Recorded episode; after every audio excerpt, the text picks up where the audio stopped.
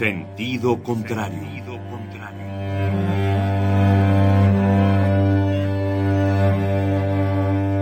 El Museo Universitario del Chopo presenta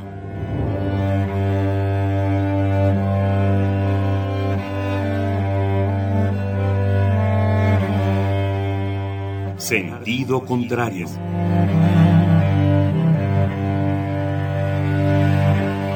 Una emisión de Marcelino Perelló. Producida para Radio UNAM, con la participación de Javier Platas.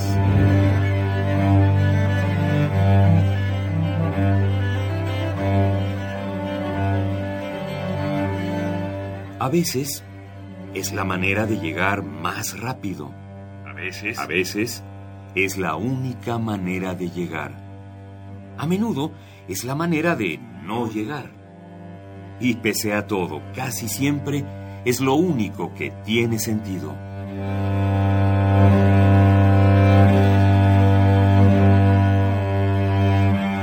Sentido contrario. Sentido contrario.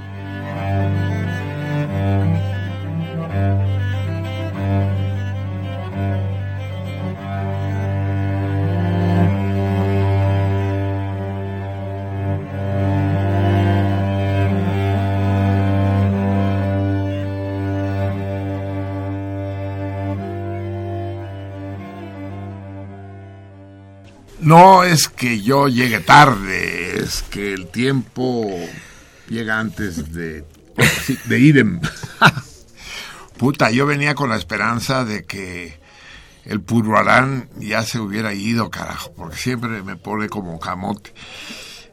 Y dije, no, pero afortunadamente ya no estará. No digo. Y cuando desperté, el ogro seguía ahí, como diría nuestro gran Monterroso. y ahí está perforándome con su mirada de fuego. Sí, pues, o sea, hay inconvenientes en esta vida y qué.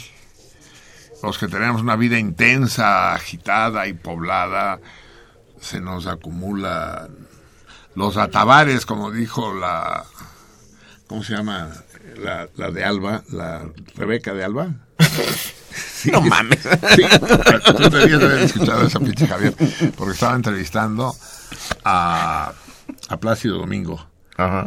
Cuando vino a hacer este pinche show, a ver, tú dime, ¿qué piensas, maestro Platas, de esas madres que hacen de ir a cantar?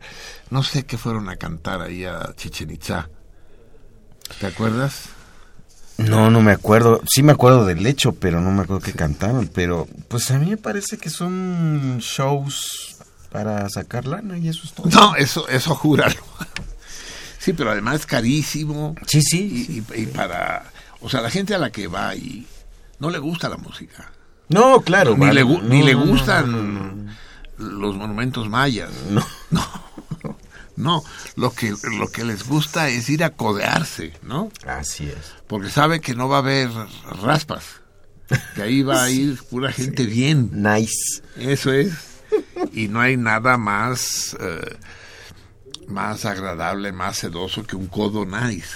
Ah, por supuesto. Un Entonces- perfume nice. Eso es. Entonces van a naisear, para, si interpreto bien tu punto de vista. Sí, así es. Sí, y, y, y de alguna manera representa un abaratamiento del arte, ¿no? Porque No, una corrupción, ¿no? Así es, así es, así es, Abarat- una perversión. Abaratamiento no, porque te Es cuesta carísimo. 10 mil pesos al, al- a huevo, hasta huevo. adelante, ¿no? A huevo, a huevo. No, sí, sí, es sí. una es una corrupción, es Ah, una.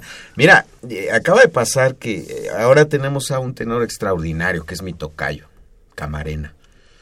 Javier Camarena. Javier Camarena. Es de verdad es notable la voz del, del- del sujeto.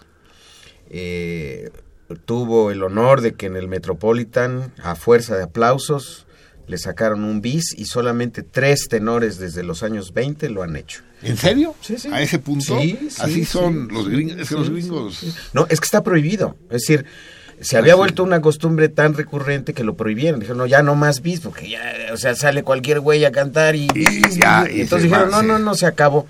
Salvo eh, contadas excepciones a lo que sea pues, verdaderamente pues, extraordinario, entonces vamos a darle chance. Fuera de serie. ¿no? Entonces uno es Luciano Pavarotti, Ajá. el otro es, me parece que Juan Diego Flores, y ahora... ¿Quién es Juan Diego Flores? Es otro tenorazo. ¿De Es un dónde? gran tenor peruano. Peruano. Sí. Y, y entonces Camarena, bueno, pues está ganándose a públicos por todo el mundo, trabaja en la ópera de Zurich. ¿Qué edad Entonces, tiene Javier Camarena? Pues debe tener 36, 37 años. sea, chavo. Chavo, chavo. Sí. Entonces, este, pues ahora todo el mundo quiere oírlo, todo el mundo quiere este, verlo, ¿no? Porque es, es- es este fenómeno mediático, ¿no? De, de- de que alguien lo inflan, lo inflan. Las modas, cabrón, y el... Y entonces resulta que le hacen, le organizan, pues sí viendo, porque allá hay lana, ¿verdad? Así es, así Sí. es, así ya es. puedo cobrar igual que si fuera Plácido Domingo o que si fuera Sí, sí, que sí. tú quieres sí, nombrar, que- ¿no? Y entonces lo ponen en el Auditorio Nacional. Di que lo fue bien porque podrían haberlo puesto en el Estadio Azteca, cabrón. Eso es ridículo. Y eso es corromper el arte. Así es. Es decir, si vas a amplificar una voz como la de Camarena, pues mejor te compras el disco. Ah, claro, claro, claro, porque ahorita me doy cuenta. Es decir, cantar en el auditorio quiere decir que van a necesitar un, un micrófono. Así es. Y, una, y Así no es, va a poder. Claro. ¿no? Sí, sí, eso, eso es más, más que una corrupción, es, es un sacrilegio, Exacto. ¿no? Exacto, sí. Entonces yo dije, no. Es como si le pusieras tacones a las bailarinas del lago de los cisnes, ¿no? Para que bailaran de puntitas de huevo, ¿no? Entonces, este, yo decidí mejor irme a Guadalajara a escucharlo en un teatro decente, que es el de Gollado, con una orquesta decente. Histórico, pues, sí. Ajá. Y entonces fue una cosa que de ahí, ahí te das cuenta en el teatro la calidad, la estatura de un instrumentista o en este caso de un gran cantante. ¿Cantó una ópera o hizo un recital? No, hizo un recital. Hizo un recital y además la orquesta de, de- de Jalisco tocó espléndidamente. Sí, ah, es una buena noticia eso. Sí, sí, con un nuevo director, Marco Parisotto, que está muy controversial también. Llevaban sombreros de mariachi. No, fíjate que no. No, no, no. Bueno, eh, al auditorio seguramente sí. O a Chichen Itza llevaban. A, huevo, Sí, no, o sea, júralo, júralo. No, no, no, no. Sí, sí. Entonces, no. eh, En fin, eh, bueno. La ópera tiene su. Tiene su. eh, Su marco, su, sí, exacto. Su, su contexto, su entorno, pues, ¿no? Pues, sin duda alguna. Pues bien, todo eso era para decirte que la entrevista que le hizo la insigne Rebeca de Alba a Plácido Domingo a propósito del, del recital y- Italomaya, deberemos decir, porque cantó Sole Mía y la chingada de noche y en, Y el, can- el caminante del Miami. No, no lo dudes, no lo dudes. Y el caso es que Rebeca de Alba le dice, a ver, maestro, cuénteme de sus atabares.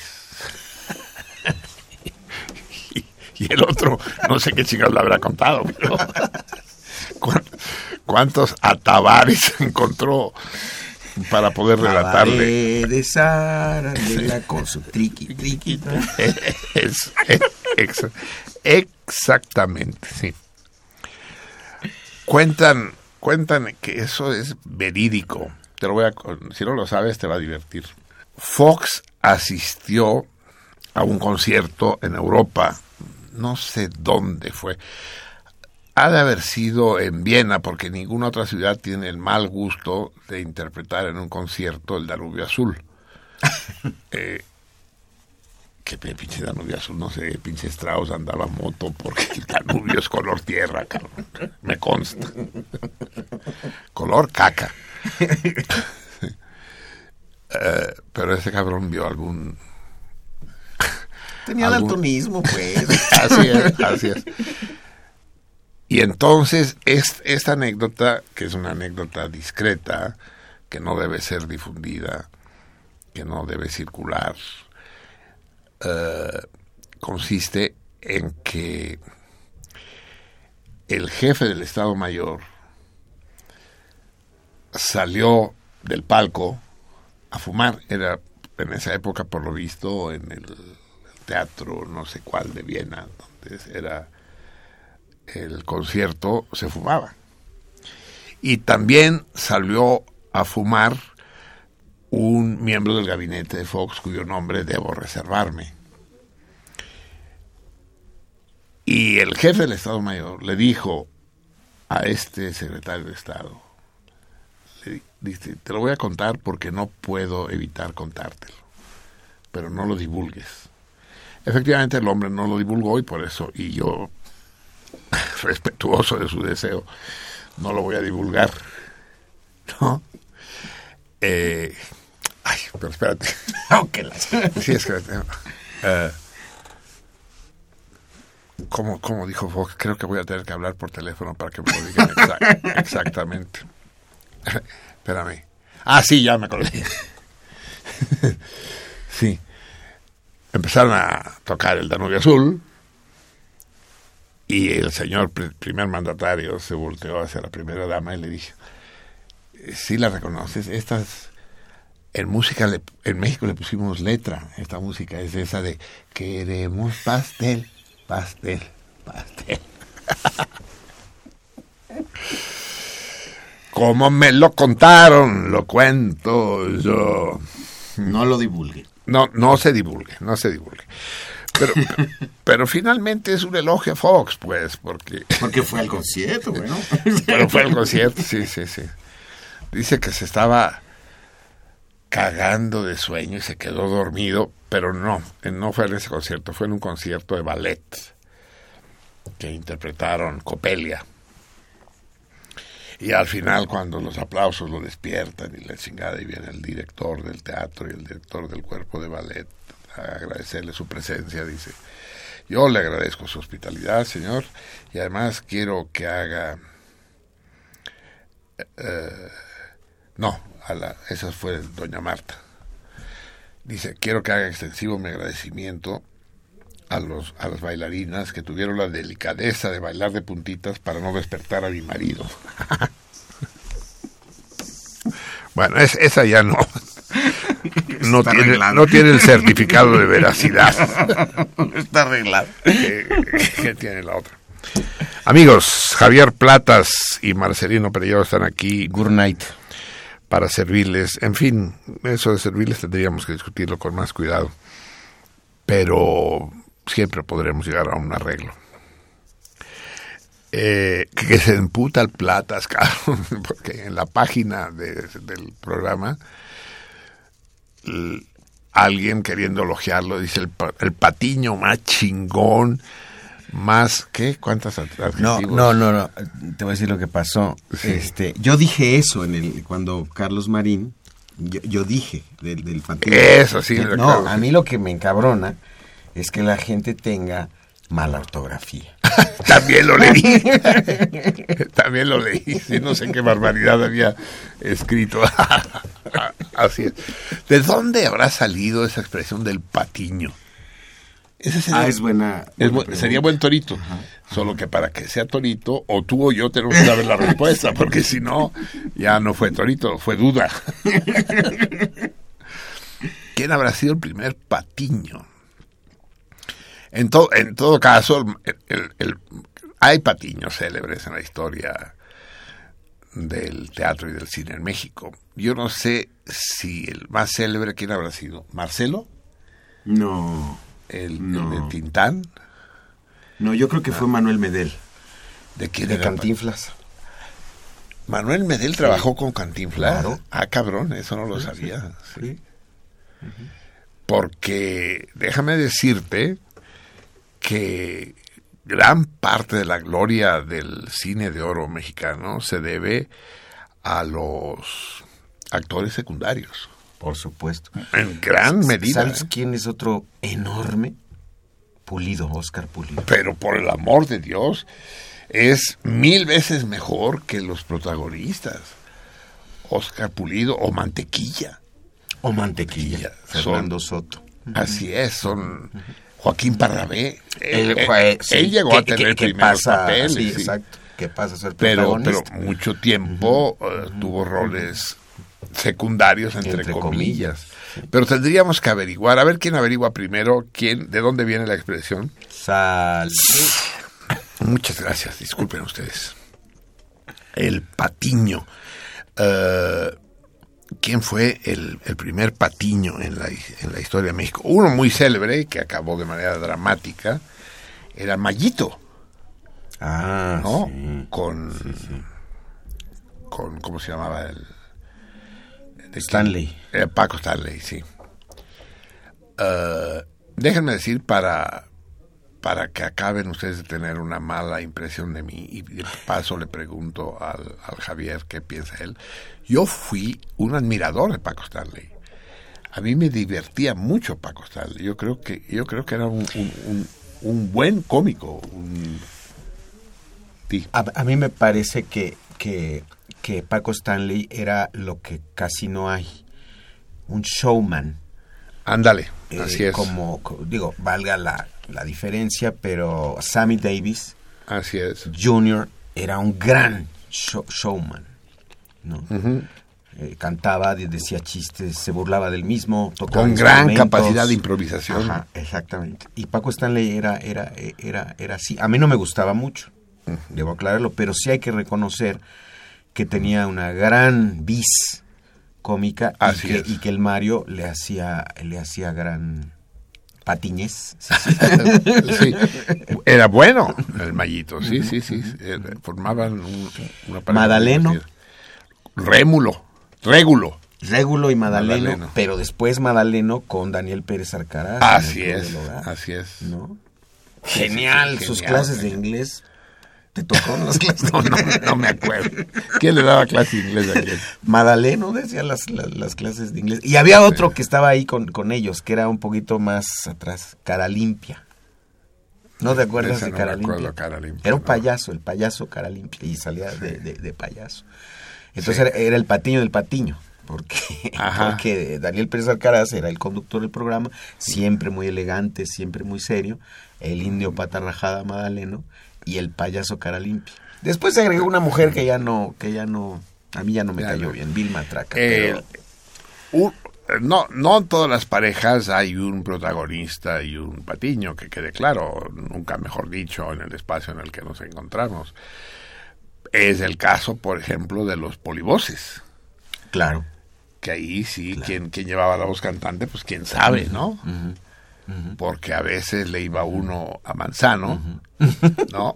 Mientras a Cuenca.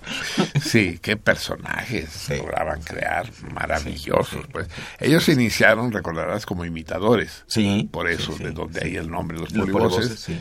y decidieron no cambiarse el nombre. Cuando ya no eran imitadores, ¿no? O sea, se imitaban. No, pero siempre, siempre imitaron. Lo que pasa es que hacían su show ya como, como los polivoces, como ellos dos, creando personajes, pero siempre yo, la, la imitación de José Feliciano. Sí, sí, sí, sí, increíble. Esa era recurrente. Y, y Manzano la hacía de Feliciano. Y, tú- tú- tú no- del- de, de- de Lazarillo. ¿Cuál, cuál? O sea, Ah, el que de Feliciano- Lazarillo, sí, sí, sí, sí. Sí, Y tú no te acordarás, porque eh, tu edad no te lo permite, pero había un, un locutor célebre, digamos, el, el López Dóriga, el Sabludowski de hace 50 años, era ah, Agustín Barrios Gómez. Sí, de él sí me acuerdo. Y la imitación que hacía Ah, Manzano de Agustín Barrios Gómez, inclinando la cara, así, chingada. Meneando la cabeza. Ma- maravilloso. Eh, eh, eh, los imitadores es un género que está en francas vías de desaparición, ¿no? Pero lo, lo curioso, y esto habla de la crisis de la civilización contemporánea, es que cuando salen imitadores tienen que imitar a personajes de mediados del siglo pasado. Porque en el, en, en el mundo de la farándula contemporánea no hay imitables. Claro, ¿no? Claro. sea, salen imitando a Cantinflas, imitando a Tintán, imitando a Jorge Negrete, ¿no? Porque, pues, ¿a quién irían a imitar ahora? Pues es que nuestro soberbio, ínclito y nunca bien ponderado presidente, por ejemplo, es inimitable. Pero dicho eso, Es tan original que... sí, ¿no? Es decir, ¿cómo, lo- ¿cómo imitas esa mamada? Pues no se puede. Vamos a escuchar música, a ver. amigos. A ver, No, aquí me están corrigiendo. Martín Rivera dice que eh, cara lampia, no cara limpio. No, yo dije cara limpia. Cara limpia. Cara Que creo que- creo- sí. Que conste que esos son correos, que no existe todavía el correo del, del programa y que existirá. Estos son corsarios que, que atacan en despoblado. Eh, vamos a escuchar. Me, me dijo mi productor que atrás estaban las canciones, pero pues, no las veo tú. Ah, deben estar atrás de aquí. Sí. No, vamos a escuchar música rusa. Hace mucho que no la escuchamos. Eh, vamos a escuchar una, una, canción un poco contradictoria. Ustedes saben bien la fama de los coros masculinos rusos, y digo rusos porque ya lo eran antes de la Revolución de Octubre. Eh, y cuando se produce la revolución, el coro Alexandrov, eh, a ver, tres será la tres. Eso es, aunque suene a un pleonasmo. Eh, cuando se produce, bueno, unos años después, en los años 30, el coro Alexandrov se divide y la mitad de sus integrantes eh, Se van. se, se van al exilio y forman en Estados Unidos el coro, que no sé si seguirá existiendo tú, los cosacos del Don. Bueno, ah, lo que pasa es que eh, ahora muchas compañías se ponen esos nombres. Nombre, exacto, sí, sí, sí. Los, sí, sí, se visten con sombrero ajeno. Eh, y es un coro extraordinario. Pero el, el coro del Ejército Rojo no dejó de ser extraordinario. ¿Saben cuándo dejó de ser extraordinario? Por más que me acusen de machista, cuando entraron mujeres a cantar. No es que las mujeres canten mal, vive Dios, por nada del mundo, pero la fuerza de esos coros masculinos, con toda la gama eh, del, de, la, de la escala masculina, desde los, desde los ultrabajos a los castrati, eh, era, era extraordinaria, es de esa época, vamos a nosotros. Esta canción es un oxímoron en sí mismo, el de lo pues prácticamente hasta la fecha eh, el, el coro sigue llamándose del Ejército Rojo, aunque el Ejército Rojo ya no existe. Y entonces el Ejército Rojo, el coro del Ejército Rojo va a interpretar para todos ustedes y para nosotros los cosacos del Don la canción que sirvió de emblema a la formación neoyorquina. Vamos a averiguar, ¿no? Si existen grabaciones. Grabaciones seguro existen de los cosacos del Don y podríamos hacer a la manera de la otra versión, Ah, excelente. ¿no? La misma canción interpretada por los, por los dos coros. Así pues, así iniciamos, de manera revolucionaria, para celebrar la revolución de octubre en agosto, puesto que ellos la celebran en noviembre, los cosacos del Don, interpretados por el Ejército Rojo.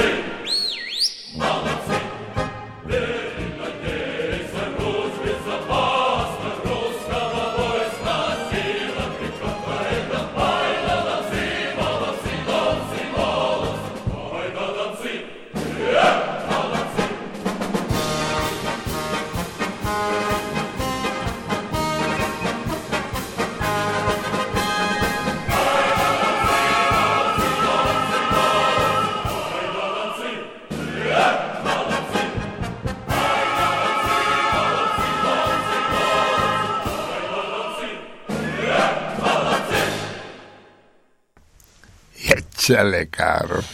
¿No? Sí, hasta, hasta, yo hasta con los puros chiflidos me conformaba. Así se llama un taxi, cabrón, no mames. Exacto. Así hasta un Uber se detiene. Hija de la chinga. A ver, el, el maestro Plata se documentó rápidamente. No, la Wikipedia y el iPhone son un- la maravilla del siglo Puta, son una cadena, pero al mismo tiempo son una fuente inagotable de recursos. ¿Qué dicen? A ver. El coro de los cosacos del Don era un grupo de antiguos oficiales del ejército imperial ruso descubiertos cantando en Constantinopla, a donde habían huido después de la derrota de su ejército en Crimea. Hicieron su debut formal en concierto en Viena en 1923, dirigidos por su fundador, director y compositor Serge Yarov. Eran enormemente famosos en todas partes, dando giras por el mundo en las décadas de los 30, 40 y 50. Los hombres, vestidos como cosacos, cantaban a capela, un repertorio a base de música sagrada y secular rusa, de armada, folk y canciones artísticas. El baile cosaco fue añadido finalmente a sus programas. Nada más que no dice nada si siguen existiendo. Habla en Tal. pasado, a lo mejor ya no, porque dice los años 50, ¿no? Ya Sí, no dice si sí. siguieron Sí. cantando. Lo, lo chistoso de la nota, tal como la leíste, ¿no? Porque la Wikipedia en español es un poema, cabrón. Yo no sé quién chingado escribe. Dice, fueron descubiertos cantando en Constantinopla. ¿Quién los descubrió, cabrón? O sea, cantaban solos en una cueva y llegó un explorador y dijo, ¡eh, eh! Aquí, hay unos... Los encontraron en, en la cueva de Alibaba. Ah, Exactamente. Aquí hay unos güeyes son un auténtico tesoro, cabrón. Bien, amigos míos, ya son como quien no quiere la cosa a las 10 de la noche con 40 minutos. Como no traje lentes, yo veo que son como 4.400 minutos. No, son 2.240. Así es. Eh, a ver, ¿cuál, cuál, ¿cuáles son las preocupaciones que deberían absorbernos eh, estos días? Porque ya saben ustedes que pertenecer al cardumen no es una distracción. Antes, al contrario, es más bien una preocupación. Es un concernimiento. Ahora que hablábamos del, del concierto de los tres, los, ¿cómo se llamaban los tres? Los, los de Walt Disney y el...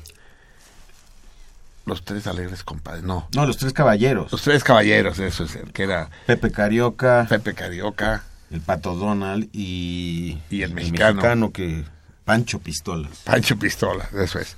Pues los tres, los tres caballeros son los que cantaron esa noche en Chichen Itza, ¿no?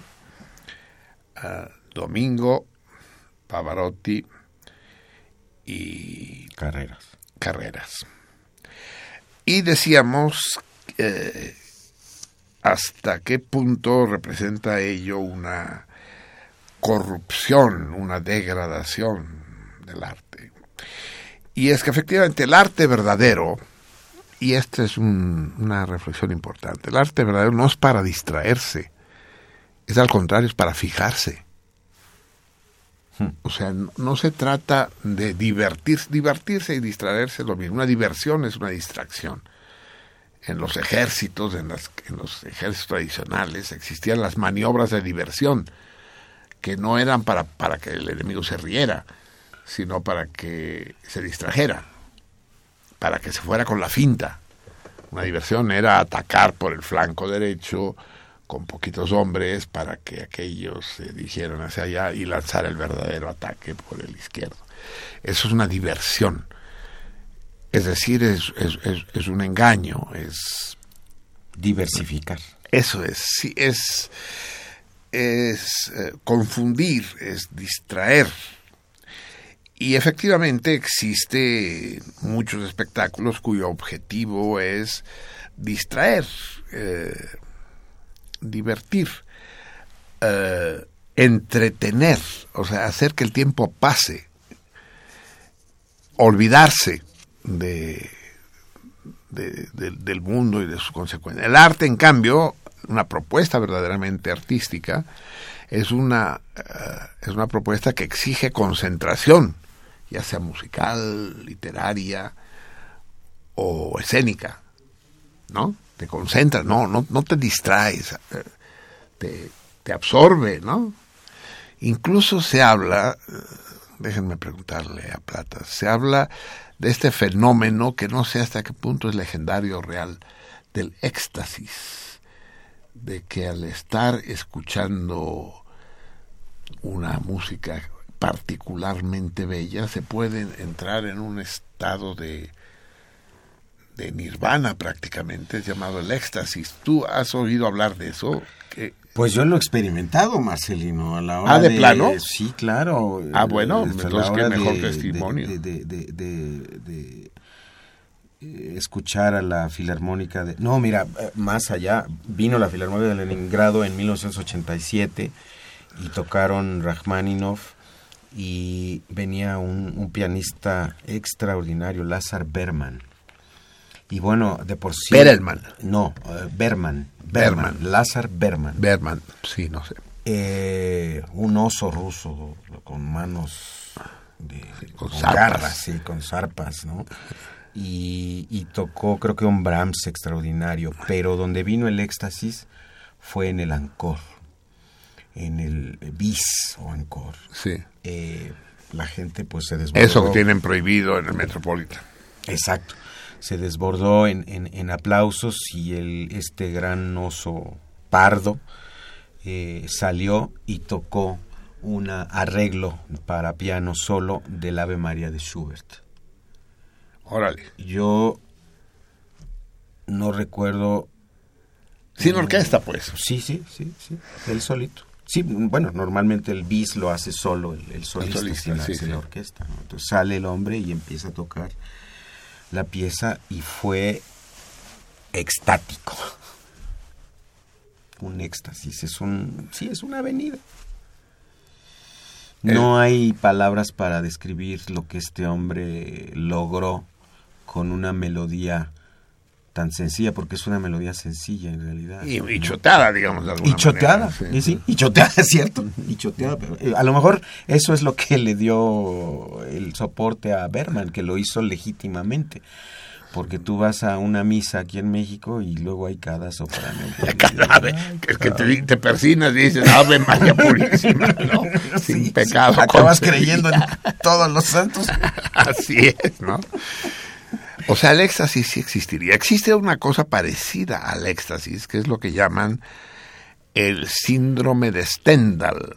¿Has oído hablar? No. el síndrome de Stendhal es, es algo parecido, de hecho equivalente, pero no necesariamente con música. A Stendhal le pasó en Florencia. La primera vez que Stendhal, el gran novelista francés que se llamaba, Stendhal es su seudónimo, ¿cómo se llamaba Stendhal? Ay, eh, ay, bueno, da igual. Llegó a Florencia y ante tal belleza, ante de, eh, ante tal desbordamiento de, de, de, propuestas hermosísimas, eh, le dio un ataque. se mareó, estuvo a punto de desmayarse. Henri Bale. Ah, ah André Bale, exactamente. Henri, Henri. Henri, Henri Bale, eso es. Stendhal, el autor de El Rojo y el Negro, entre otras cosas. El caso es que eh, sufrió un ataque, y ataque parece que se ha repetido otras veces, de un profundo, pero no es como el éxtasis, que es un estado de sublime, digamos, ¿no? Un estado de un bienestar eh, casi incorpóreo. Eh, en este caso es más bien un malestar eh, físico, le digo, vómitos, mm. mareos, eh, eh, alucinaciones, una especie de locura pasajera, producido por la contemplación de algo extremadamente bello y que se ha repetido suficientemente en un número suficiente de veces como para que sea tipificado como el mm. síndrome de Stendhal. Pero ahorita, mientras lo estoy diciendo, me doy cuenta de que es, de hecho, lo contrario del éxtasis, pues, porque eh, representa un... A ver, está, el pinche Javier con su mamadita esta. Eh, ¿Ya encontraste el síndrome de Stendhal? Sí. A ver, dice el síndrome de Stendhal, también denominado síndrome de Florencia o estrés del viajero. Es una enfermedad psicosomática que causa un elevado ritmo cardíaco, vértigo, confusión, temblor, palpitaciones, depresiones e incluso alucinaciones. Que bueno, en ese sentido es semejante al, Al al éxtasis. éxtasis, ¿no? Cuando el individuo es expuesto a obras de arte, especialmente cuando estas son particularmente bellas o están expuestas en gran número en un mismo lugar. Más allá de su incidencia clínica como enfermedad psicosomática, el síndrome de Stendhal se ha convertido en un referente de la reacción romántica ante la acumulación de belleza y la exuberancia del goce artístico. Se denomina así por el famoso autor francés del siglo XIX Stendhal, seudónimo de Henri Marie Bayle, quien dio una primera descripción detallada del fenómeno que experimentó en 1817 en su visita a la Basílica de la Santa Cruz en Florencia, Italia, y que publicó en su libro Nápoles y Florencia, un viaje de Milán a Reggio. Había llegado a ese punto de emoción en el que se encuentran las sensaciones celestes dadas por las bellas artes y los sentimientos apasionados. Saliendo de Santa Croce me latía el corazón, la vida estaba agotada en mí, andaba con miedo a caerme. Aunque ha habido muchos casos de gente que ha sufrido vértigos y desvanecimientos mientras visitaba el arte en Florencia, especialmente en la galería degli Uffizi, desde el principio del siglo XIX en adelante no fue descrito como un síndrome hasta 1979 por la psiquiatra italiana Graziella Maglierini. Ella observó y describió más de 100 casos similares entre turistas y visitantes en Florencia, Ah, todos del en Florencia, Renacimiento, qué curioso. y escribió acerca de él. Qué notable, qué notable. Y es que efectivamente, Florencia a mí no me impresionó tanto porque es tan turística, tan... Todo parece tan artificial, y es artificial porque está hecho por los hombres, pues, ¿no? Sí. Me, me pareció un poco Disneylandia, pues, así. De plano. No, Sí, nada que ver. ¿no? Pero sí, es como Venecia, es demasiado eh, un punto con cinco estrellas en la guía Michelin. ¿no? Eh, pero lo importante sí es destacar, por ejemplo, creo mucho más en tu experiencia en el Teatro de Gollado, entre otras cosas porque porque fue algo que no estaba previsto. Tú ibas a escuchar un buen cantante eh, con una buena orquesta, ¿no? Sí. O cuando escuchaste a la, a la- a la- a la Filarmónica de Leningrado, fue, ¿no? Sí. que son cuestiones que no, no, no, no están preparadas para producir una determinada sensación. Porque aquí hay que distinguir claramente entre lo que es una sensación, que es siempre epidérmico y pasajero, las películas de terror, las, las películas de El derecho de nacer, que hacen llorar a las viejitas y demás. Eh, y las vivencias. La sensación es epidérmica, la, la vivencia es interior. Es, la vivencia te cambia la vida y las experiencias que tú relatas, como la que relata Stendhal, por ejemplo, son vivenciales, no son epidérmicas. En todo caso, si ustedes quieren impresionarse, porque Florencia efectivamente es impresionante, y si consiguen una, un pasaje low cost en temporada baja, vayan a Florencia, sí.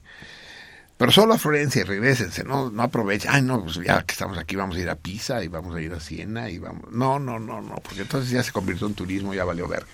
No, Florencia, México, Florencia, México. Y sí, es decir, eh, Portales, la Galería del Uffizi o la Santa Croce, Portales. Y entonces tendrán esa sensación de realidad, de, de- del peso de la belleza, del talento y de la historia. Si no les alcanza, sí cómprense el libro A Room with a View, que no sé cómo Ah, habrá sido. claro. Lo leíste. Eh, un, un- un cuarto con vista. Eh, yo, eh, Supongo que, que en español deberá ser con vista al mar. No, el mar no, porque en Florencia no hay mar. Con vista al río. Un cuarto al Arno, ¿no? Un cuarto con vista al Arno, que es un de Foster. Es un himno a Florencia, es una maravilla, porque ahí describe con todo detalle esto, la, la Basílica de la Santa Croce, la Galería de los Oficios. Se los recomiendo. Por cierto, que, que Lilia Peña, ¿te acuerdas? Sí. Yo dije, no va a ser admitido en la fiesta de aniversario aquel que no haya leído La Vuelta de Tuerca, ¿no? Y la Lilia Peña no solo lo leyó, sino que trajo el libro como demostración. Ah, sí, sí, sí. sí. Un libro leído, Sí, porque uno sí, se da cuenta si el libro ha sido leído o no. Un libro leído. y lo puso sobre la mesa y nos lo regaló. Te iba a decir, Marcelino, que, que además el éxtasis tiene, tiene varias calidades. El, el éxtasis de, de- de- con Berman y con Camarena fue un éxtasis sensual. Pero Ajá. ahorita recuerdo otra experiencia que tuve de un éxtasis místico. En Ah, Tallinn. eso también existe. En Estonia. Pues, en sí, sí. Eh, en el 86 estuve eh, por allá y eh, la guía que hablaba perfecto español medía 1,95, tenía unos ojos y las tetas. como el mar extraordinarias, rubia, preciosísima. eh, nos lleva a... No veo lo místico de momento, ¿eh? No, no, ahí va. Nos lleva a una iglesia del siglo XIV. Y nos dice, este, vamos a entrar. Todo, todo el mundo quería entrar, ¿no? O sea, te dicen iglesia del siglo XIV, Pues sí. pues cabrón. ¿Cómo será eso por dentro?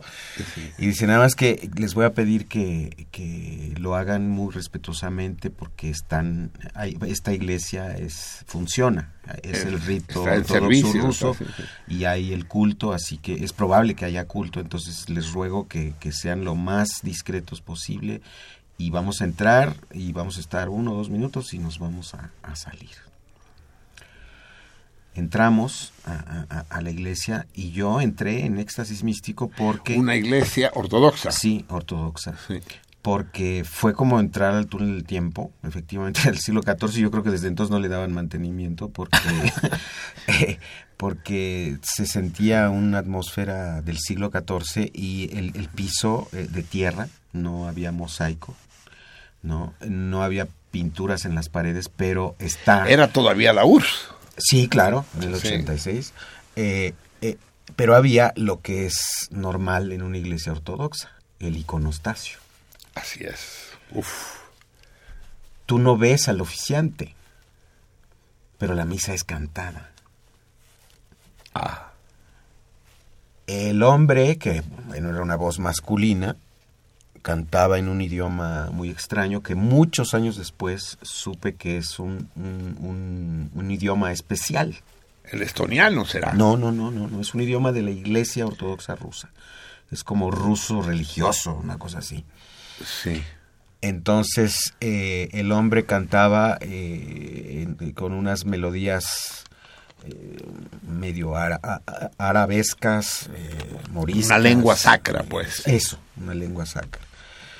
Y, y la música era sobrecogedora y entonces de plano pensé, puta, esta voz es de un ángel, cabrón. No hay otra manera, ¿no? No lo ves, pero lo escuchas y te empiezas a imaginar cosas, te empiezas a ver cosas. Y te, te olvidaste de la guía. No, me olvidé de todo. Me olvidé de la guía, me, me olvidé de la vieja con la kiva. Y este, y todos se salieron y yo me quedé. Y me valió madres. Sí, me valió madres, ¿no? Eh, y seguí escuchando. Y había dos o tres. Eh, Feligreses. Sí, allí eh, hincados, completamente postrados, como si fueran musulmanes, ¿no? Con la frente en el, en el, en el piso. Entonces el hombre este con este canto mágico, místico. ¿A él lo veías? ¿A él sí no, lo no, no, él está tampoco? atrás del, del Ah, él es el, el- el- el oficiante. sacerdote, Sí, el oficiante. sí, Sí, sí, sí, sí. Eh, está cantando y bueno, de repente hace una especie de cadencia, una especie de terminación de la frase musical o del texto que está cantando. Y ocurre un milagro. Yo ya estaba completamente arrobado, completamente en éxtasis. ¿no? Y entonces ocurre el milagro, que es que, que- que en donde viene el éxtasis místico. ¿no?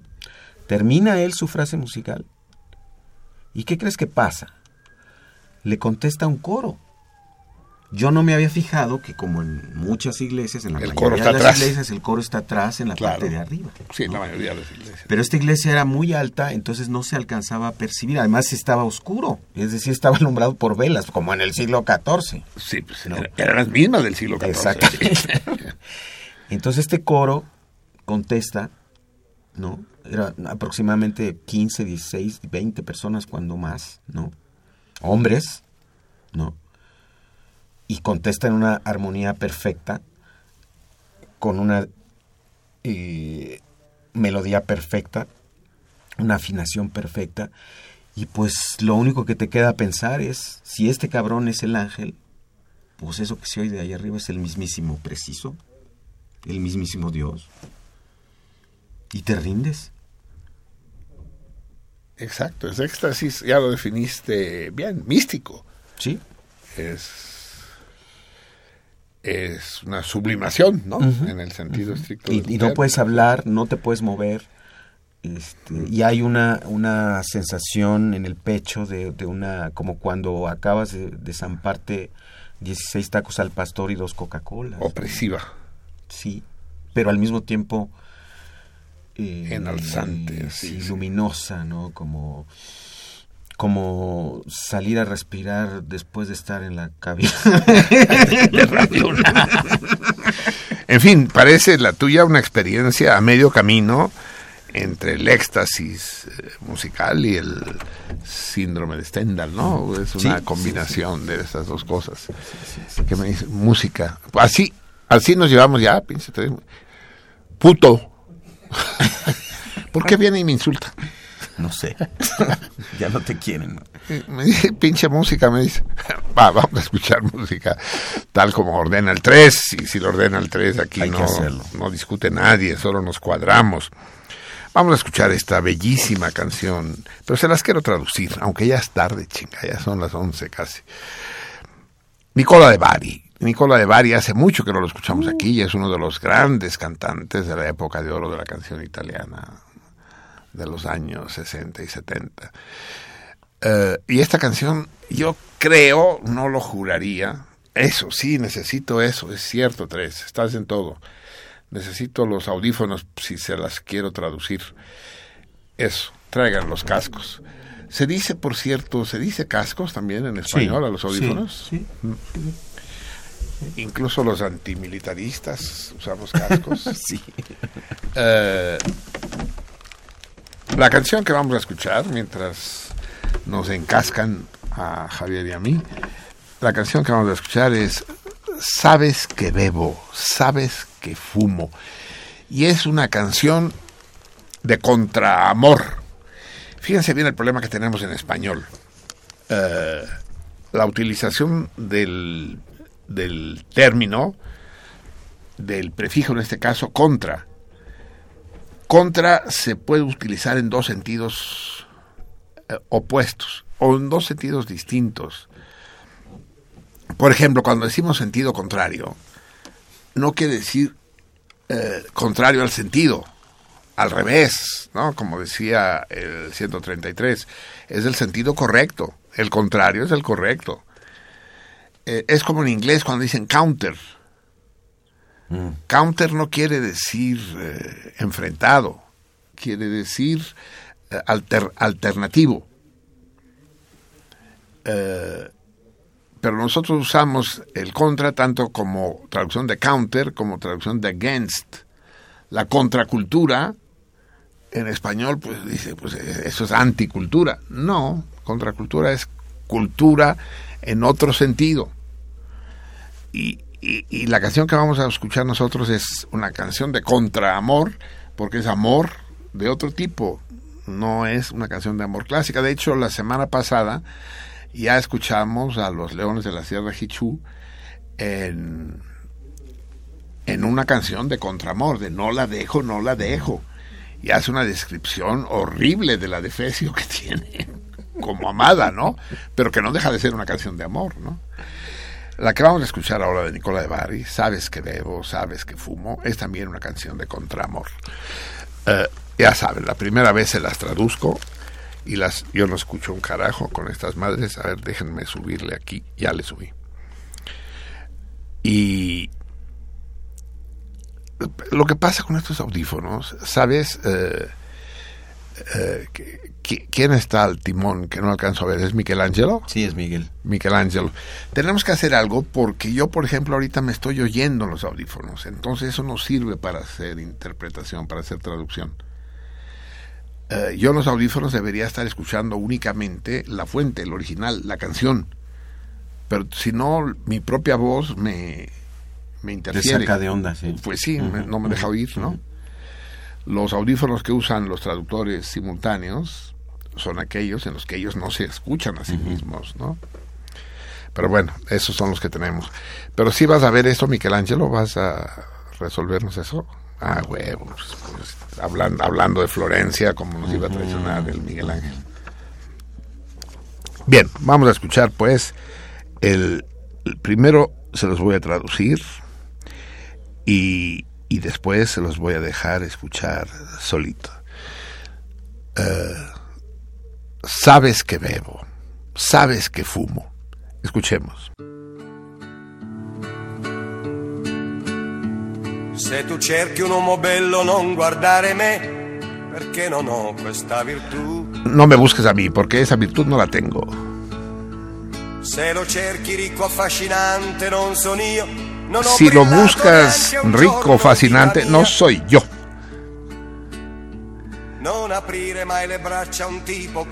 No abras nunca los brazos a un tipo como yo, y menos el corazón.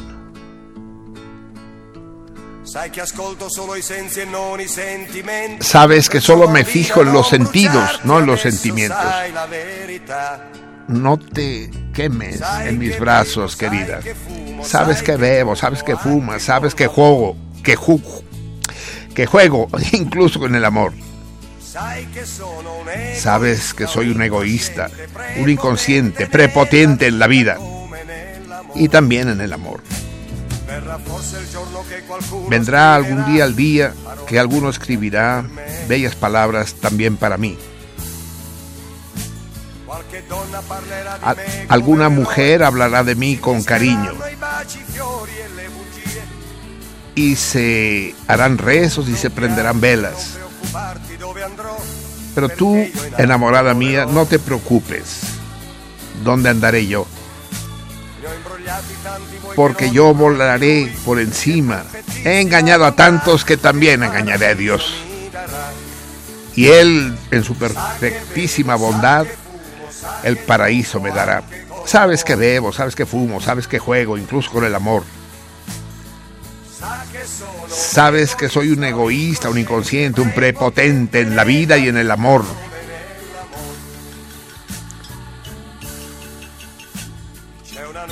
Hay una nube que vuela bajito cerca de nosotros y que me lleva dentro de ella. Me lleva por las montañas, siempre más arriba, y me aleja de ti, me aleja de todo. No quiero regresar atrás. No me importa que te avergüences de mí. Pero hay algo, sin embargo, que me amarra a esta tierra. Hay una voz que me llama, más enamorada que nunca. Sabes que bebo, sabes que fumo, sabes que juego, incluso con el amor. Sabes que soy un egoísta, un inconsciente, un prepotente en la vida, también en el amor. Sabes que bebo, sabes que fumo, sabes que juego y que no me voy a corregir. Y recomenzaré cada vez. He engañado a todo el mundo, a todos les he mentido y ninguno sabe cómo soy. Incluso la única que lo sabe es, ha sido tú. Ya entendiste que he luchado como los otros en la vida y que ella finalmente me lo ha pagado y he debido derramar alguna lágrima de más. Se tu cerchi un uomo bello non guardare me, perché non ho questa. Se lo cerchi ricco affascinante non sono io, non ho brillato neanche un giorno in vita mia. Non aprire mai le braccia a un tipo come me, e tanto meno il cuore tuo. Sai che ascolto solo i sensi e non i sentimenti, perciò bambina non bruciarti adesso sai la verità. Sai che bevo, sai che fumo, sai che gioco anche con l'amore.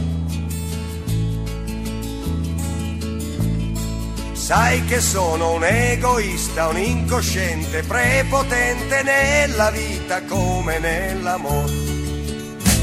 Verrà forse il giorno che qualcuno scriverà parole belle anche per me Qualche donna parlerà di me come un eroe, si mischieranno i baci, i fiori e le bugie.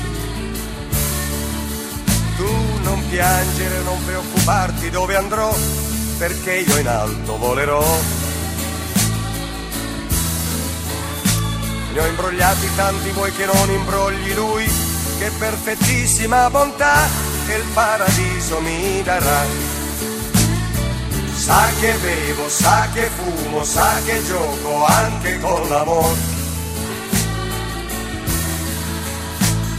Sa che sono un egoista, un incosciente, prepotente nella vita come nell'amore. C'è una nuvola che vola bassa, così bassa, che mi avvolge dentro sé. Trascina su per la montagna, sempre su, ho i piedi stanchi ma ora non li sento più. Io non voglio più voltarmi indietro, che mi importa, mi vergognerei di me. Ma qualcosa che mi lega a questa terra c'è, è la tua voce che mi chiama innamorata più che mai. Sai che bevo, sai che fumo, sai che gioco anche con l'amore. Sai che sono un egoista, un incosciente, prepotente nella vita come nell'amore. Sai che bevo, sai che fumo, sai che gioco e non me ne pento, anzi ricomincerei. Ho imbrogliato mezzo mondo a tutti, ho sempre mentito e nessuno l'ha mai saputo, forse l'unica sei stata tu. Hai capito che ho lottato come gli altri la vita e alla fine forse ho pagato qualche lacrima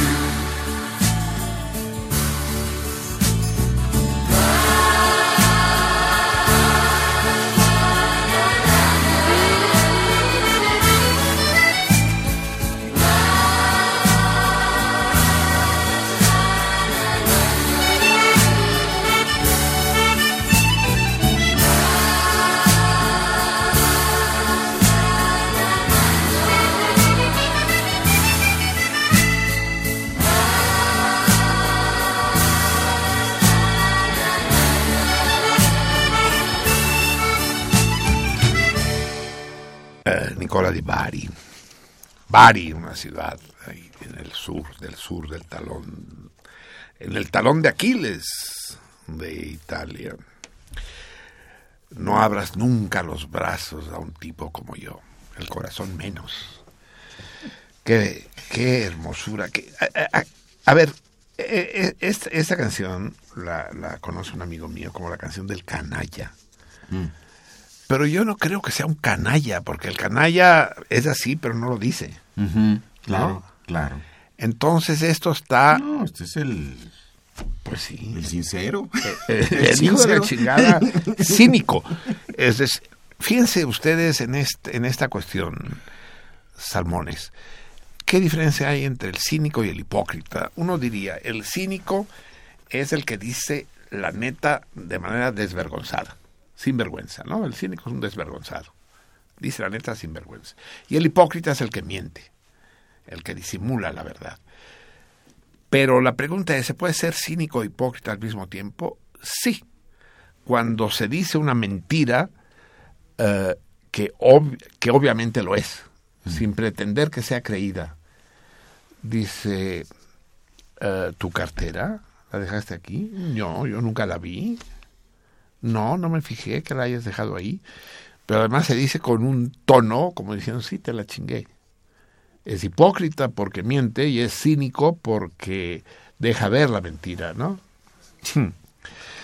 Bien, amigos míos, ya son las 231 con 131. Eh, y tenemos que empezar a despedirnos y tenemos muchas cosas que decir. Yo quería hablar, pero ya hablaremos la próxima semana.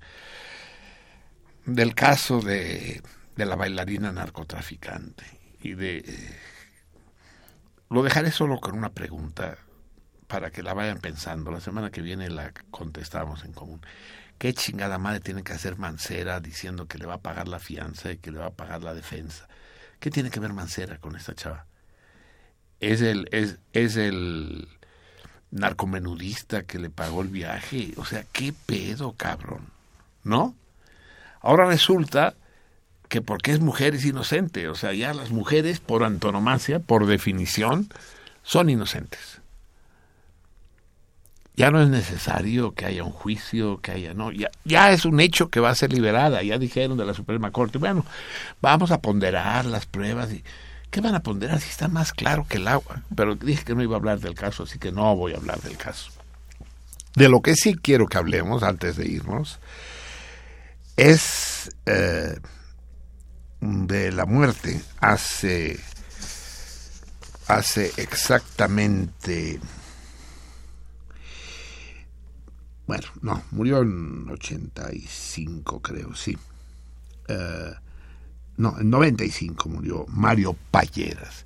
Mario Palleras es uno de esos personajes, de esos héroes anónimos, si es que se puede ser héroe anónimo, esos héroes poco conocidos.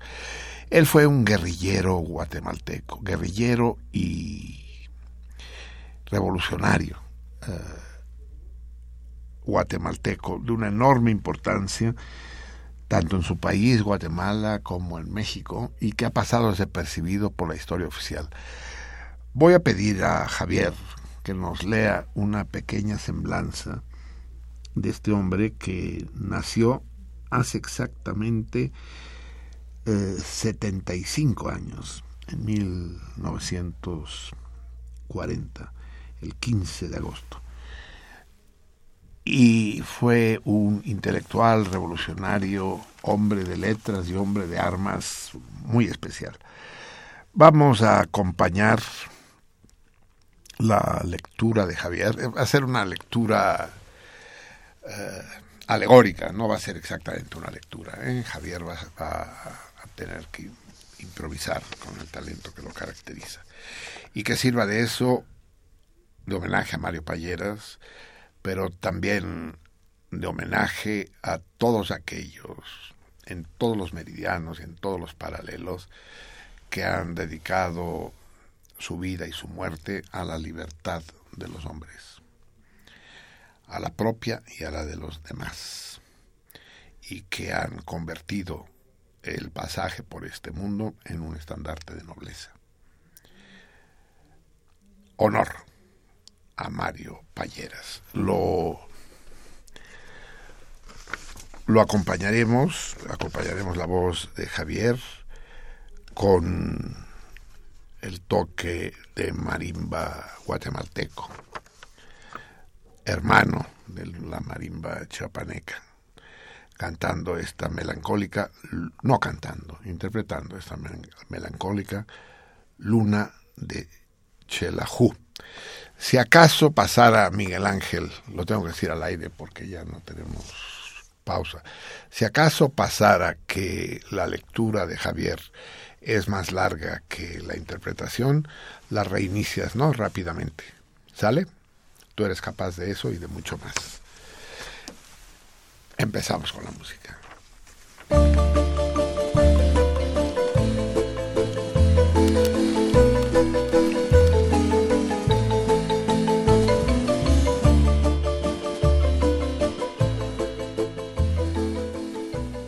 Mario Palleras nació el día 15 de agosto de 1940 en el departamento de Chimbaltenango, situado en la región central de Guatemala, y muere en la Ciudad de México en 1995.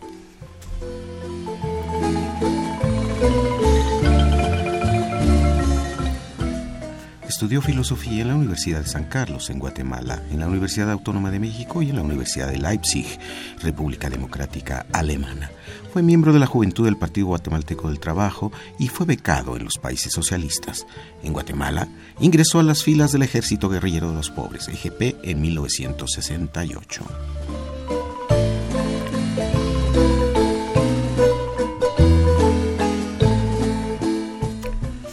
Como uno de sus fundadores y como miembro de su dirección nacional, Palleras fue el ideólogo de la estrategia político-militar del EGP. Formó parte del primer contingente que forma el foco original del EGP en las selvas del Ishkan. Luego de la ofensiva militar en 1981-82 del régimen dictatorial, este pensador consideró inexorable la derrota militar de la insurgencia y propuso una discusión para el cambio de estrategia de lucha revolucionaria que fue rechazada por el directorio del EGP.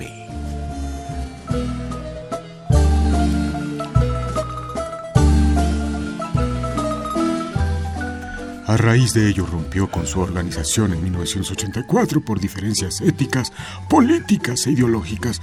Junto con un destacado contingente de cuadros que le siguieron, formó una nueva organización revolucionaria no armada llamada Octubre Revolucionario.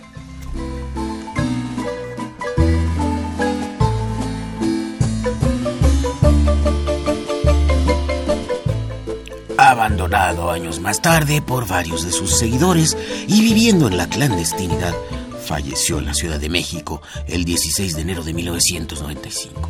Sus restos fueron enterrados en un cementerio de Tuxtla Gutiérrez junto a los del legendario líder guerrillero Marco Antonio John Sosa y del guerrillero indígena Fidel Rashkakoj Shimutul, alias Socorro Sical, que fueron asesinados juntos en 1970.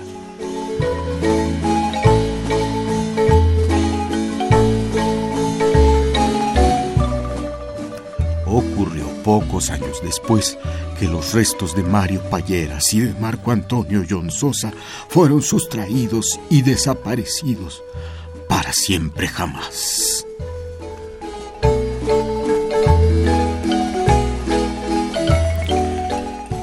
Publicó varios libros entre ensayos, novelas, memorias y poemas. Entre sus títulos más importantes se encuentran Los días de la selva, El trueno en la ciudad, El mundo como flor y como invento, Los fusiles de octubre y poemas de la zona reina.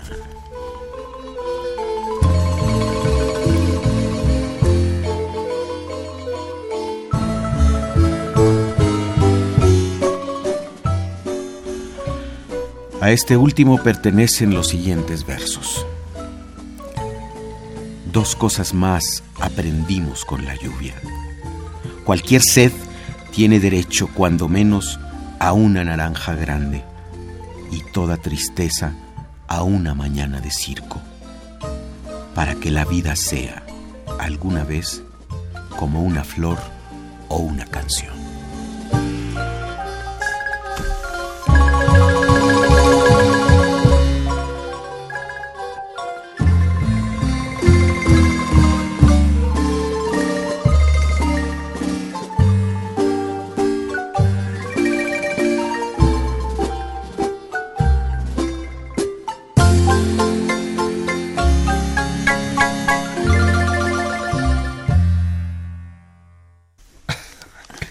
Inconcebible, inconcebible. No me esperaba, de plano no me esperaba esta lectura de Javier. El primer sorprendido fui yo. es extraordinario. Este texto estaba concebido para ser un texto dramático, un texto triste, una, un obituario, una honra fúnebre. Eh, y Javier lo convirtió en otra cosa. Javier le introdujo una, un tono satírico de comedia que no solo no abarató la tensión de la historia de Mario Palleras, sino que la enriqueció aún más.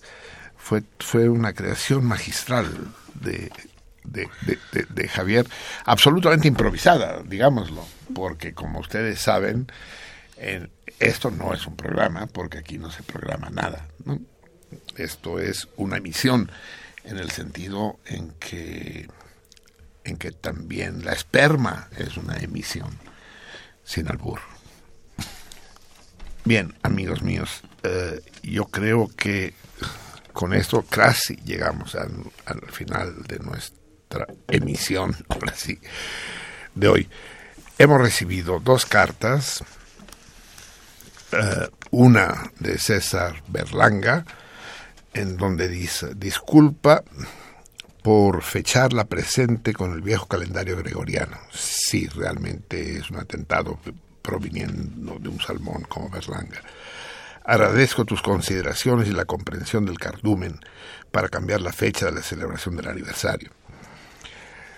Después dice, por otro lado, te agradecería no hicieras públicas las siguientes líneas y como tal. Vamos a hacer como al jefe del Estado Mayor de Fox. no lo vayas a decir. Sí. Contesta al torito eh, y termina diciendo, sale pues Marcelino, un abrazo extensivo a todo el cardumen. Lo más seguro es que nos veamos antes de que recibas la presente. Es decir, seguro nos vimos, porque la carta es del 18 de julio. de junio. un mes. De, no, 18. ¿De junio? De julio, julio, julio, julio. Día trágico, es el día del triunfo del franquismo, sí. Eh, por cierto, la respuesta al torito es esa. Eh, no la vamos a comentar aquí. También nos escribe desde Santiago de Chile Antonio Vizcaya, que contesta al torito que está vigente esta quincena, que es qué error eh, semántico hay, error semántico hay en la segunda estrofa del himno nacional mexicano. Les decía, hay un error grave, semántico. Es decir, se usa una palabra en un sentido distinto al que se quiere expresar. ¿Qué error es ese? Ya más fácil no lo puedo poner. Ya les dije que no sé si ese error es del propio González Bocanegra o fue introducido después. Me sorprendería que fuera del poeta, ¿eh? me sorprendería. Pero de alguna manera la abyección mediática hace que los errores se multipliquen y que vayan pasando de boca en oído y de oído en boca como dice la Becky. A mí, lo que me dicen me entra por un oído y me sale por la boca. y los, los, los errores se multiplican. En fin, ese error está ahí. Tenemos una, una carta más, eh, anterior incluso, de Anatolio Torres Villanueva, que dice en la postdata, a ver cuándo te llega la carta. nos acaba de llegar, solo son seis semanas después, tampoco hay para tanto, ¿no? Siete semanas. Eh, y es una carta larga, una carta, una carta maravillosa. Yo veía algo maravilloso en la carta y no sabía qué era, y es que está escrita a máquina. Todavía existen las máquinas de escribir. ¿Se acuerdan? ¿Ustedes te acuerdas cuando estuvieron con nosotros? Los de la Remington. Remington o Olimpia. Remington, ¿no? Olimpia. Olimpia, yo creo. No me acuerdo. ya, nos lo dirán los salmones, sí. Eh, voy a leer solo el primer párrafo y el siguiente. Eh, ¿Usted ya la leyó, Miri? No. No, no la ha leído. Sí, es que nos acaba de llegar. Y en relación, bueno, sí, yo creo que vamos a tener que eh, resumirla y leerla la próxima semana. Sale Anatolio,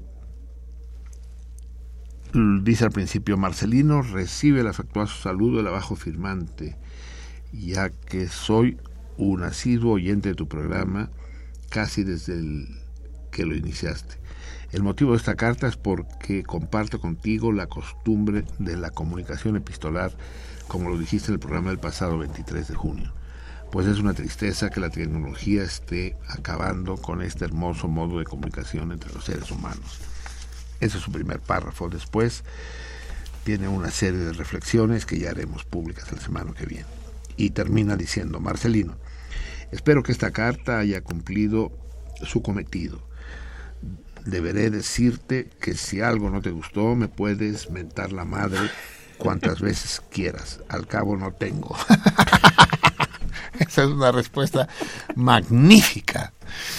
dice, tú mientras de la madre, pues no tengo. muy bien, muy bien.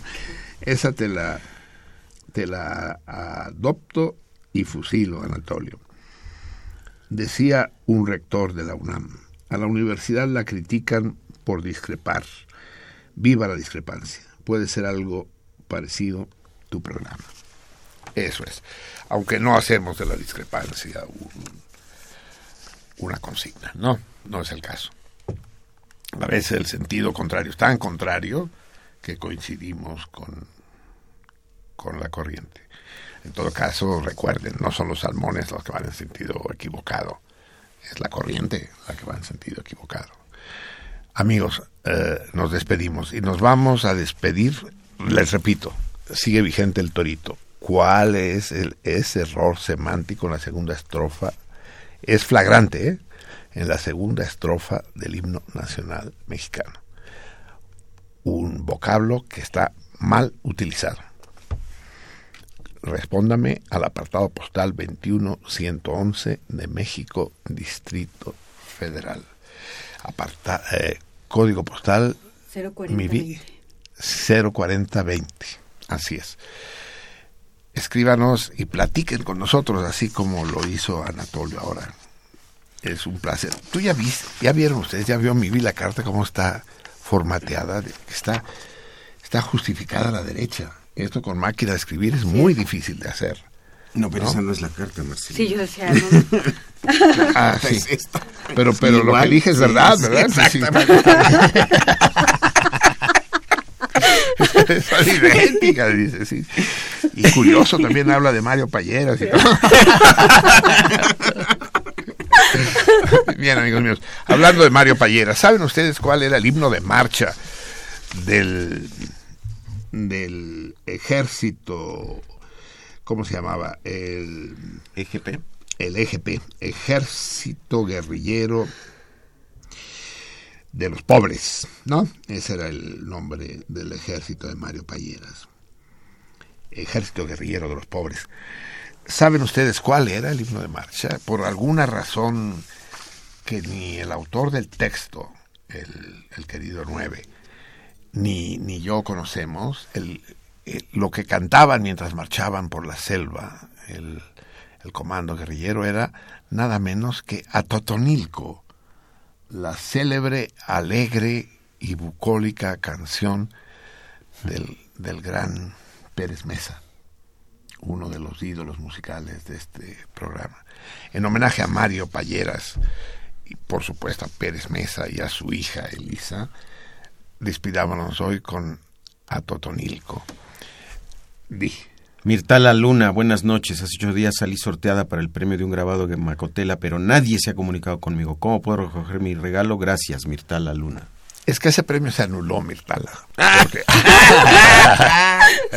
No, estoy viendo aquí mi, mi ministra de Asuntos Culturales lo trae eh, perfectamente envuelto y preparado en la mano, se lo dará al 3 y el 3 verá cómo le hace para entregártelo. Eh, si eres cuero, querrá entregártelo en persona. si lo eres menos, entonces te lo hará llegar por correo ordinario. Eh, sí, aquí está, lo tengo. Un bellísimo, bellísimo grabado policromo de Macotela. Bien, siguen, siguen llegando los telefonazos y los mensajes piratas, ¿verdad? la, gente aprovecha cualquier resquicio. Y todos están encabronadísimos porque no hay señal en internet, según esto. Ah, sí. ¿No hay? Se, fue la señal eh, cuando estaba usted hablando de... Mm, ay, que, que, que, que, esperaba que no estuviera, ¿cómo se llama? Eh, que no estuviera quién. El logro de Purbarán. Ah, desde entonces, del mero principio del programa. Sí. Uta.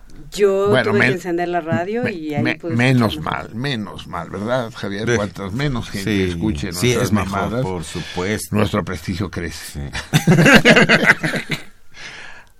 amigos míos, los dejamos con este trenecito de Atotonilco, que la noche los lleve a pasear con esa placidez, esa alegría, ese colorido.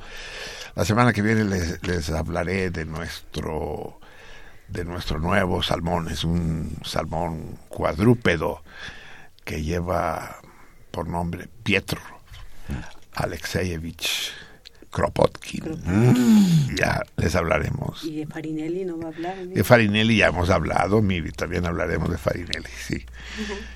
Hay una pequeña guerra ahí. ¿Ah, sí? Sí, bueno, pero es que ya hay tantas cosas de las que hablar y ya son las 2.333 con 3.333 minutos. Nos vamos. Y hay 1.111 participantes en el grupo de sentido contrario de Facebook. ¿Ya, ya somos 1111? 1111. Uta, eso hay que celebrarlo, 1111. Cuatro unos. A ver, déjame ver si es Ahí cierto, está. no estás mintiendo. 1111 miembros. Que a toda madre. De hecho, la fiesta, recuérdenlo, fue no solamente para celebrar el décimo catorce, el decimocuarto aniversario, sino para celebrar los mil miembros del, de la logia masónica de sentido contrario. Eh, ahora ya somos 1111. A Totonilco, interpretado por el propio Luis Pérez Mesa. Un abrazo para todos ustedes y dejen que el trenecito los acompañe hasta la semana que viene en que nos volveremos a encontrar. Salmones, besos y abrazos mal repartidos. Bye. Gracias Javier. Good night. Gracias Mivi. Gracias a ti. Y gracias a los que están detrás de la jaula de vidrio.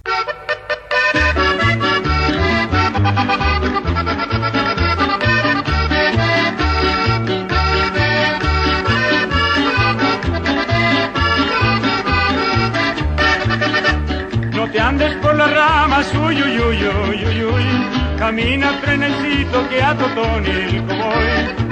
Ya parece que en la estación da brinquitos mi corazón. En ese Totonilco de naranjos en flor parecen las muchachas angelitos de Dios.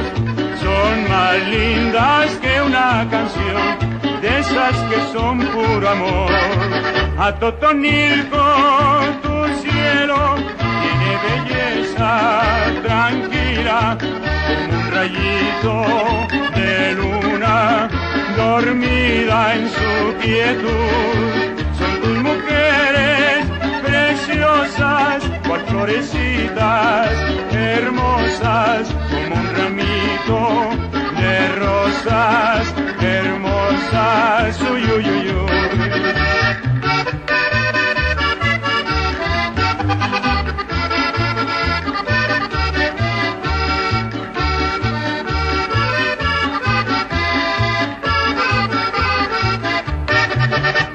No te andes por las ramas, uy, uy, uy, uy, uy. Camina trenecito que a Totonilco voy. Ya parece que en la estación brinquitos mi corazón. En ese Totonilco de naranjos en flor parecen las muchachas angelitos de Dios. Son más lindas que una canción, de esas que son puro amor. A Totonilco tu cielo tiene belleza tranquila como un rayito de luna perdida en su quietud. Son tus mujeres preciosas, cual florecitas hermosas como un ramito de rosas hermosas. Uy, uy, uy, uy.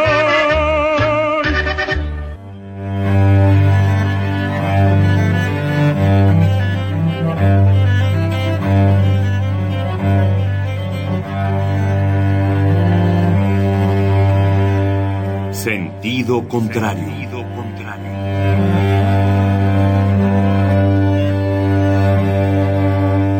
El Museo Universitario del Chopo presenta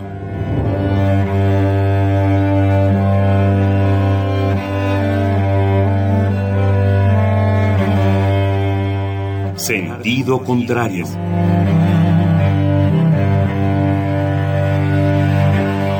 Una emisión de Marcelino Perelló. Producida para Radio UNAM, con la participación de Javier Platas.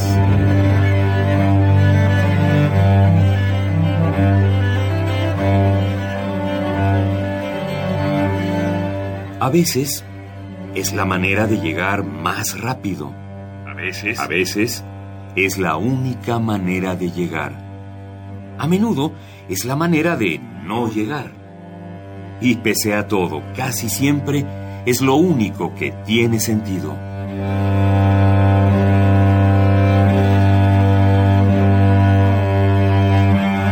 Sentido contrario. Sentido contrario.